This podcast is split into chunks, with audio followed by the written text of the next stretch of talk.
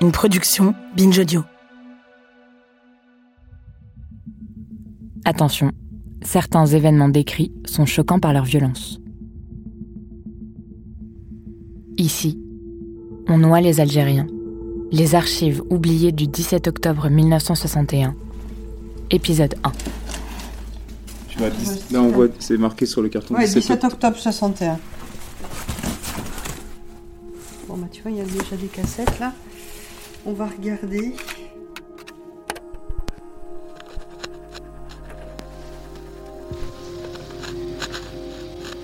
Bon, vous mettez en route. Eh ben, c'est voilà, parti. je raconte, moi, C'est parti. je raconte Allez, ce que, ce que j'ai eu. Voilà. Donc, euh, je voudrais que vous me racontiez ce que vous avez vécu quand vous étiez en France. Raconte-moi comment, euh, comment tu en es arrivé donc, au 17 octobre et comment euh, tu as vécu ces journées-là. C'est quoi le 17 octobre 1961 Je pourrais répondre, ça dépend pour qui. Je donne ma parole, il ne s'est rien passé à Paris. Le 17 octobre, on a reçu un ordre Il ne s'est rien passé. Vous, vous avez été euh, prévenu quand? Vers 5h30, 6h. Le jour même. Le jour même. Le jour même, et c'est le jour même que tout le monde s'est engagé. on s'est dit, une grande manifestation de masse, le soir, sur les Champs-Élysées, sur les grands boulevards, là où se trouvent les, les étrangers, la presse internationale, etc., attirera l'attention du monde entier sur la situation faite aux travailleurs immigrés en France. Tous à la Congo. Tout le monde. Personne ne doit rester à la maison. Tout le monde à la Congo. J'étais aux manifestations. On a crié euh, Algérie libre, euh, tata, batata. euh. Une manifestation pacifique celle-là, il suffisait de la canaliser. On s'attendait à, à des bousculades, à des heurts, mais on, on ne s'attendait pas à ce que la, la violence de la, de la répression atteigne euh, ce niveau.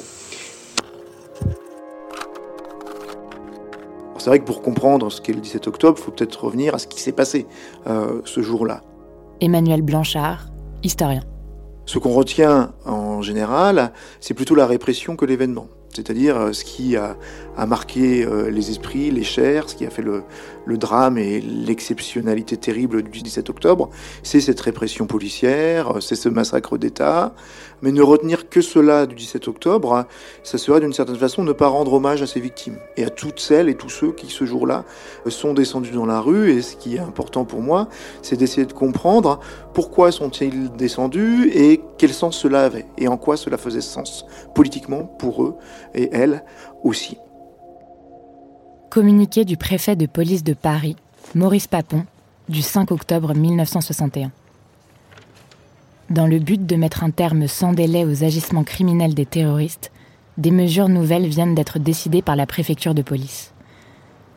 En vue d'en faciliter l'exécution, il est conseillé de la façon la plus pressante aux travailleurs algériens de s'abstenir de circuler la nuit dans les rues de Paris et de la banlieue parisienne, et plus particulièrement de 20h30 à 5h30 du matin. Ceux qui, par leur travail, seraient dans la nécessité de circuler pendant ces heures pourront demander au secteur d'assistance technique de leur quartier une attestation qui leur sera accordée après justification de leur requête. D'autre part, il a été constaté que les attentats sont la plupart du temps le fait de groupes de trois ou quatre hommes. En conséquence, il est très vivement recommandé aux Français musulmans de circuler isolément, les petits groupes risquant de paraître suspects au rond des patrouilles de police. Enfin, le préfet de police a décidé que les débits de boissons tenus et fréquentés par les Français musulmans d'Algérie doivent fermer chaque jour à 19h. On voyait des, enfin, des teints basanés après, après 20 heures, on les interpellait, on les malmenait. Non seulement on les interpellait, on les malmenait, mais ils disparaissaient. Ali Haroun, responsable politique de la Fédération de France du FLN. La répression avait énormément de moyens d'éliminer les gens. Donc, il fallait absolument réagir. Et puis, on s'est dit, pourquoi un couvre-feu appliqué uniquement euh, aux Algériens C'est une mesure tout à fait injustifiée et raciste. D'abord, on a temporisé. On a étudié le moyen de réagir contre ça, c'était de faire une démonstration en masse le soir, avec hommes femmes et enfants, mais une démonstration pacifique. D'ailleurs, les directives étaient bien précises. Pas d'armes, même pas un le moindre couteau. Le 17 octobre, on a reçu un ordre, Il faut aller propre, il faut vous habiller proprement. Et pas de couteau, rien du tout. tous à la Congo. Tout le monde. Il fallait, c'était pacifique. Donc il fallait se mettre euh, se- euh, à genoux devant les flics. hein, euh. De, de l'autre côté, il y avait déjà des Algériens qui descendaient, puis qui nous disaient retournez, retournez, retournez, c'est fini. Il commence déjà, la, la répression commence. On est descendu euh, pour aller, re- aller à notre hôtel. Raïm Rezigat, manifestant. Et de loin, on arrive et on voit que l'hôtel était complètement encerclé par les CRS. Donc en fait, ils attendaient les gens qui retournaient des manifestations pour les, pour les embarquer. Ben, ils ont fait un genre de, de tunnel, vous voyez, un genre de tunnel, barricade avec des barrières et tout ça. Wazen Saad, manifestant. Mais par terre, plein de bouteilles cassées. Parce que la plupart de nos compatriotes qu'ils ont fait venir des hôtels, ils n'ont pas de chaussures. Il fallait qu'il- il fallait qu'on traverse tout ce couloir-là. Vous, vous l'avez vu, ça Ouais, bien sûr, moi qui vous le dis. Plein de bouteilles cassées, et puis avec des fils barbelés par terre, c'est le premier qui tombe, alors, et alors on commence encore à le taper.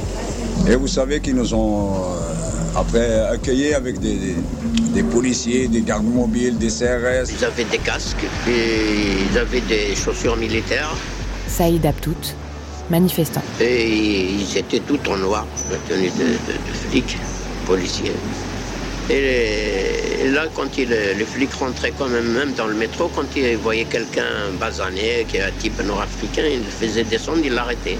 Dans les compartiments, Oui, oui, dire, oui, dans les oui, de métro. Dans les rames, oui, oui. Euh, Même Qu'est-ce qui s'est passé là alors Qu'est-ce qui s'est passé là-bas? Au début, ben, ils, ils nous ont encerclés. Messaoud Awam, manifestant et membre du FLN. Ils ont gardé les issues. Ils croyaient qu'on allait fuir, mais on était resté là-bas. Et tout à coup, je suis interpellé avec des, des- des- des- deux policiers qui descendaient du car. Ils avaient des mitraillettes et j'ai remarqué qu'ils avaient des gilets pare-balles.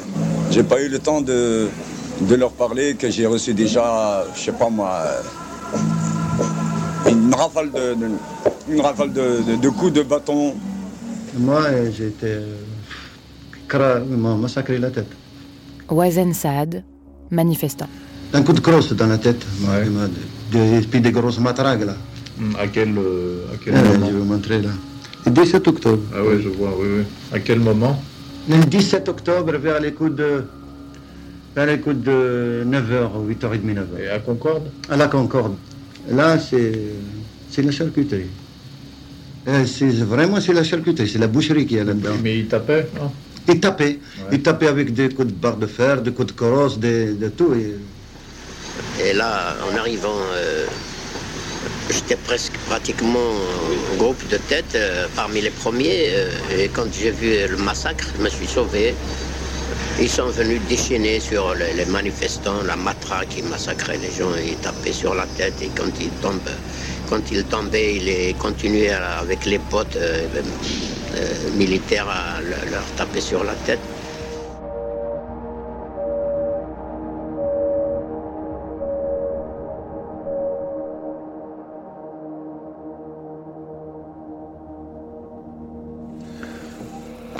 J'aurais voulu ton témoignage sur euh, ce que tu as pu voir et ce que tu as pu apprendre concernant les événements d'octobre 1961 et ce qui s'est produit durant cette période-là.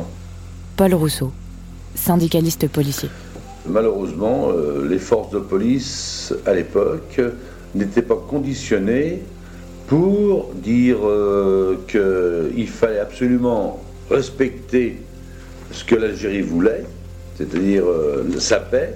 Et malheureusement, il y a eu des ordres de donner à l'époque, et j'ai vu des policiers euh, systématiquement les frapper à, à coups de matraque, à coups de nerfs de bœuf, à coups de, de crosse de pistolet, même certains qui ont tiré dedans et qui les ont balancés par-dessus le pont des Algériens.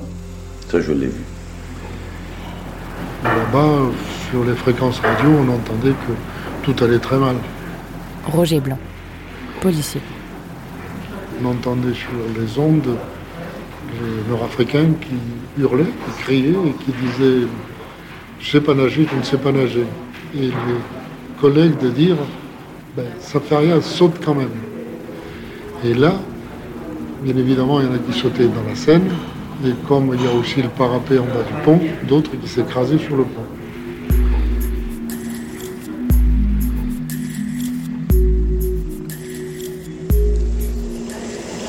J'ai vu la scène, alors j'ai compris que c'était pour nous, nous tuer, nous jeter à l'eau comme les autres.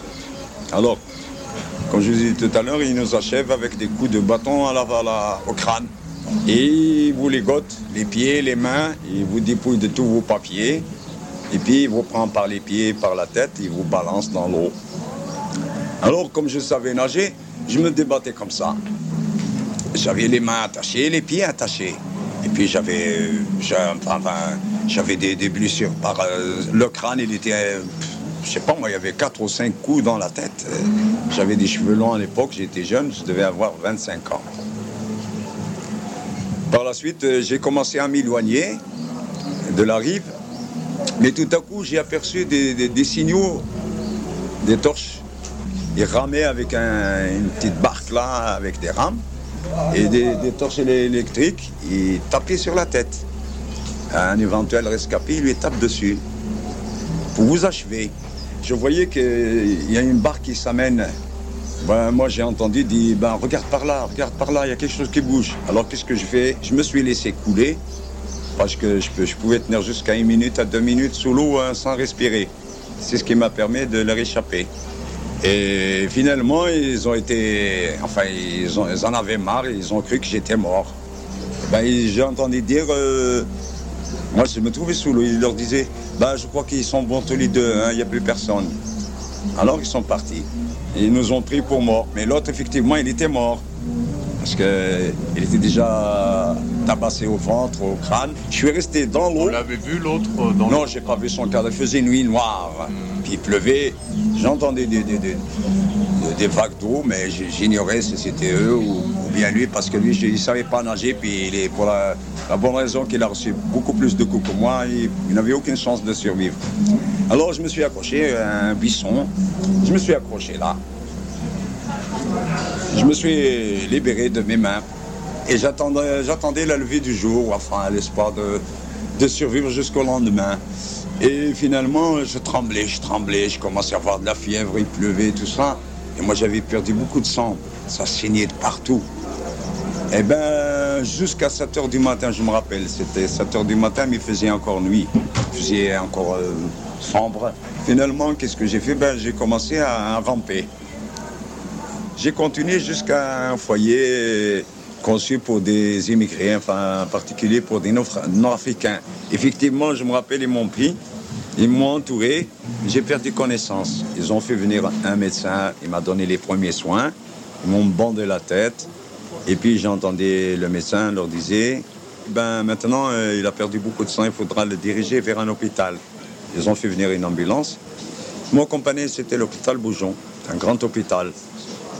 Euh, entre-temps, il y avait un Algérien qui a appris qu'il y avait un type qui a échappé à la scène. Il est venu me voir dans notre salle, il avait un, un bandage euh, au ventre.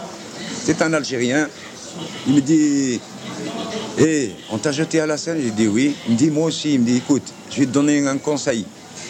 Je leur ai échappé comme toi. Ils sont venus à l'hôpital pour prendre des renseignements. Ils ont pris. Euh, l'autorisation de me ramener au commissariat. Ils sont allés m'achever.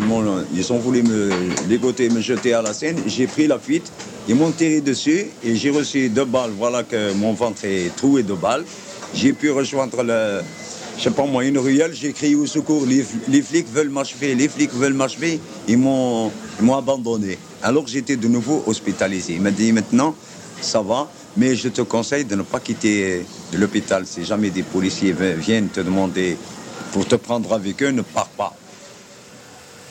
Ça, c'était le 17 octobre. Le 17 octobre sur le pont de Clichy. Est-ce qu'il y a eu beaucoup d'Algériens qui ont été euh, jetés à la Seine dans ces oh, conditions? Le nombre, je ne peux pas le dire, mais il y en a eu beaucoup. Hein. Par centaines, ce serait peut-être un grand mot, mais enfin, il y en a eu plus de 100 de jetés à la Seine, ou par rapport à ce que j'ai vu moi-même, parce qu'il y en a eu d'autres au pont de Suresnes et au pont d'Anières aussi. Hein. Et ma foi, euh, j'ai même été prêt à partir moi-même, puisque j'étais contre ce genre d'action. Tu as été pris à partie, c'est-à-dire Par mes propres collègues. C'est-à-dire Ils voulaient me casser la figure parce que je disais c'est une honte de voir des choses pareilles. On a prétendu que c'était les Algériens qui avaient tiré sur les policiers, c'est pour la raison pour laquelle les policiers les ont jetés par le subord. C'est ce qui a été dit euh, par les certaines autorités. Mais en réalité, je pense que justement pour se débarrasser de gens qui avaient été exterminés pratiquement, si on peut dire ça, enfin tués, eh bien je pense que c'était, en les mettant à la scène, le coup on les emmenait, ça, nettoyait le, le crime, euh, disons, du moment.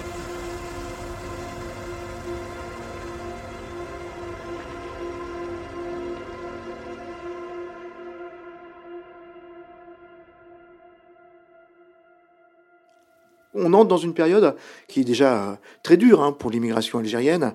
Euh, il y a déjà des camps d'internement euh, en France, il y a déjà des rafles multiples, mais cette pression policière, elle s'accentue. Elle s'accentue très fortement.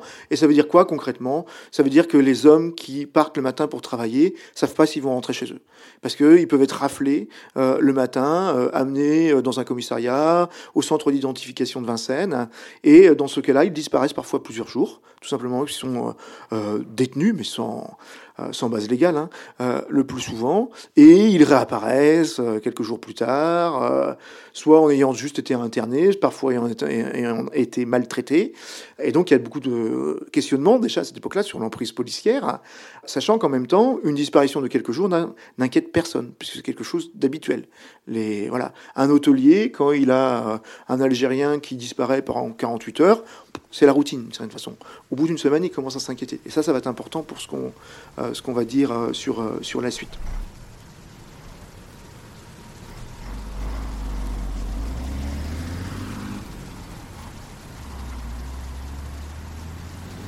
un soir, vers 5 heures, on a vu arriver un sergent qui nous dit euh, il y a un truc important en bas. Gérard Grange, infirmier militaire. On se retrouve en bas, dans la cour. Il fallait avoir le casque lourd et la tenue de combat. Voilà, c'est tout. Alors, il y a un type, je ne sais pas qui c'était, qui nous dit, un gradé qui nous dit il y a une sale histoire passe un, truc très grave. il faut que vous soyez sérieux. Alors on a, pris des, types sérieux. Donc on est parti à notre casque lourd vers 6 heures du soir, dans un camion militaire. Et moi je ne connaissais pas Paris du tout. J'arrivais de Marseille. Donc je ne savais pas où on allait. Et il y avait des types qui connaissaient mieux Paris qui m'ont dit c'est drôle, on arrive vers le palais de la porte de Versailles. Et à ce moment-là, quand on est arrivé, on a vu des projecteurs et puis on a vu des gendarmes mobiles. Et une ambiance effroyable. Enfin, C'était tendu. Et on nous a fait descendre. Et on nous a dit maintenant, vous allez dans telle salle. On arrive dans une espèce de hangar. Et on nous a dit voilà, il y a eu des rafles, il y a des Algériens, il faut leur donner à manger. Alors, dans un premier temps, moi, j'ai commencé à faire des sandwichs. Pointe à la ligne. Des sandwichs, des sandwichs, des sandwichs. Et à un moment donné, dans la soirée, il y a des copains qui arrivent très blêmes en me disant Tu sais que c'est dégueulasse ce qui se passe, viens voir. Je lâche mes sandwichs et je vais voir par une espèce de hublot. Et là, j'ai vu l'arrivée du comité d'accueil avec les, bus de la RATP là. Et on a vu des types qui passaient devant une vingtaine de, bonhommes, en civil d'ailleurs, tous en civil, qui avaient des planches à la main et qui tapait et sur la tête et, puis dans les parties des types. Les types étaient tous ensanglantés. Et c'était affreux. ça hurlait. Puis on n'était pas prêt à ça. Tout d'un coup, j'étais plongé dans un, autre monde. D'un coup. Quand on est arrivé dans le, dans le palais des sports, même à l'intérieur. Isidore Lifshitz, appelé au service de santé des armées il y avait là, je pense, à peu près 8000 personnes. Et un poids absolument indescriptible, et des gens qui, criaient. La première impression était une impression euh, abominable. Pour moi, elle l'était d'autant plus que, bon, je, suis un enfant de la guerre, je suis né en 1935. J'ai vu les gendarmes faire des rafles. Et c'est pas pour, dramatiser les choses, mais c'est simplement le, le, le, rapport qui s'est établi dans, ma, pauvre tête. Ça m'a rappelé l'arrivée des trains à Auschwitz, où les gens descendaient des wagons complètement hagards, euh, effrayés, euh, euh, aveuglés par, par la, lumière, les, casques qui brillaient et les aboiements des chiens. Et sur le coup, 5 heures, on nous a re-embarqués. La différence, c'est que là, on a été affecté dans les palais d'exposition, où on avait mis les types par 100, parqués avec des, des barrières de, pour, les manifestations. Voilà. Il y avait le monde de fou. Ça sentait affreusement mauvais. Les types se faisaient dessus. Donc ça devenait odieux, sale, enfin, c'était cœur, quoi, si vous voulez. Et quand il y en a qui criaient trop fort sur les barrières, qui s'accrochaient aux barrières, vous avez des flics qui tapaient à coups de ceinturon. Ça, je l'ai vu de mes yeux. Et nous avons comme ça vécu encore toute une nuit. Et on nous avait dit, on liquide tout l'amphithéâtre parce qu'il y a Ray Charles qui doit chanter. Et alors, il ne fallait pas qu'il fasse de bruit. Donc, dès qu'il y avait le moindre bruit, ça tapait. Ça, je l'ai vu aussi. Et alors, ça a duré, ça a duré, ça a duré, ça a duré. Et puis, ni à manger ni à boire pendant trois jours. Rien. C'était vraiment une catastrophe. Une catastrophe. Ali Germani, manifestant. On croyait tous mourir, alors euh, on attendait notre tour. C'est vraiment malheureux, malheureux, malheureux, malheureux. Et à un moment donné, j'avais un capitaine, je ne sais pas le nom bien entendu, il était vert. C'est horrible. Suivez-moi. Alors, on l'a suivi. On ne savait pas où on allait, on n'y comprenait rien, on ne comprenait rien de tout ce qui se passait et nous amenait dans une espèce de, local à balai, là, vous savez, de. Oui. Enfin, bon, je sais pas quoi, pour, mettre les poubelles, quoi. Il ouvre la porte, il y avait neuf morts. C'est la première fois de ma vie que je voyais mort. Il faut comprendre aussi l'état d'esprit, là. J'ai vu neuf types allongés par terre qui étaient morts. Alors, évidemment, le type a dégobillé, le capitaine, en sortant, en disant c'est une honte, c'est horrible. Et puis au bout de là, au bout de trois jours, ils nous ont changé. Ils nous ont emmenés à Vincennes. Et puis on est resté là. Puis il n'y a pas, il a pas de soins, il n'y a pas de médecin, il n'y a rien du tout. Hein. C'est le Dieu seulement qui. Vraiment, je vous dis, vraiment, vraiment une catastrophe. Ah Et ensuite, euh, un beau jour, Un matin, ils nous ont Allez, debout Allez, tout le monde debout Vers euh, une heure du matin, comme ça. on a dit Ça y est, on nous relâché peut-être.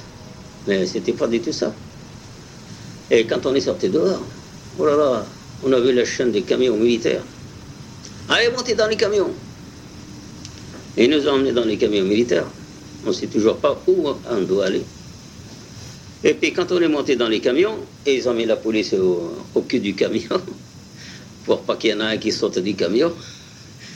Arrivé à Orly, allez, tout le monde par terre. On descend d'Orly. Et on avait qui monter dans les avions. On a dit aussi qui les amène.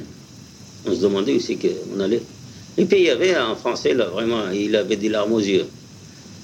Il m'a dit, il vous envoie chez vous, en Algérie on était entouré de fils barborés d'au moins d'un mètre cinquante de haut. Alors euh, là, ils étaient sûrs qu'on ne pouvait pas se sauver. Il n'y avait ni l'eau à boire, ni rien du tout. Rien, rien, rien. Et bien, on est resté encore trois jours là-bas. Alors, euh, ils nous emmènent dans les camions. Et alors, euh, des Telagma jusqu'à Akbou, il y a une trotte. Hein.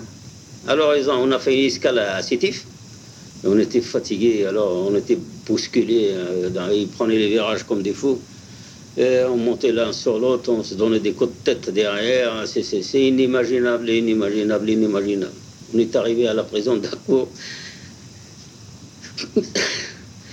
Tout le monde, tout le monde signé, tout le monde pleurait. Incroyable.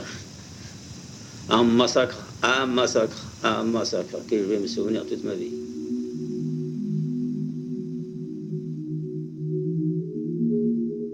Euh, le lendemain, euh, le commissaire euh, Danière, le commissaire Mézières, redonne des bidules à ces hommes parce que les bidules sont cassés. Un bidule, c'est un manche de pioche. Et donc, vous imaginez la force de frappe qu'il faut pour avoir cassé des bidules. Et donc là, ce qui s'organise, c'est la plus grande rafle euh, de l'après-seconde guerre mondiale à Paris, puisque 12 000 personnes sont arrêtées ce soir-là. 12 000 personnes sont arrêtées et internées.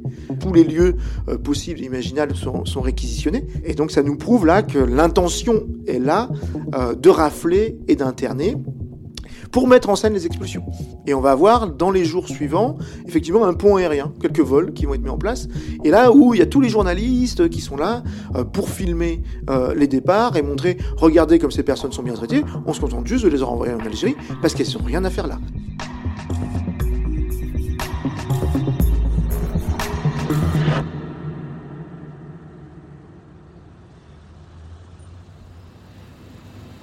Alors, à ce moment-là, euh, c'était le matin, ça a été euh, curieux, parce qu'on nous a mis, nous les gars de Vincennes, on nous a mis dans les camions, on était hébétés de fatigue, et ils ont dit, euh, vous avez l'autorisation pour une heure d'aller au foyer. Et à ce moment-là, ils ont mis la télé du foyer, et on a vu Roger Frey. Et Roger Frey a dit, il ne s'est rien passé, je donne ma parole, il ne s'est rien passé à Paris hier et avant-hier. Puis sans explication, on a dit maintenant vous remontez dans les camions. À Vincennes, ils nous ont dit allez prendre une douche, vous aurez droit à une permission exceptionnelle à partir de 6 heures. J'ai pris le métro et je suis à la porte de Montreuil, chez mon oncle.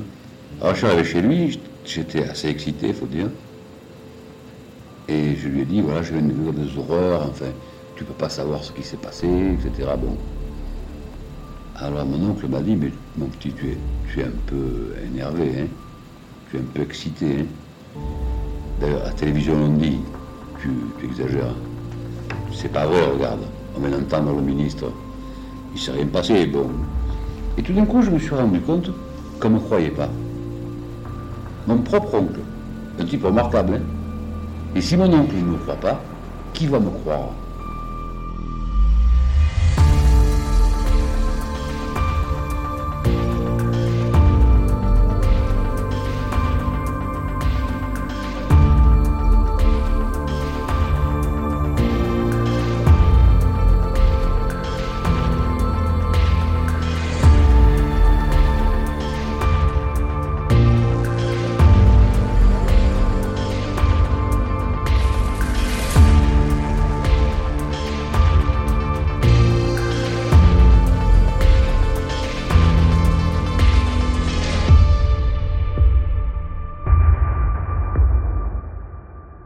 Suivre.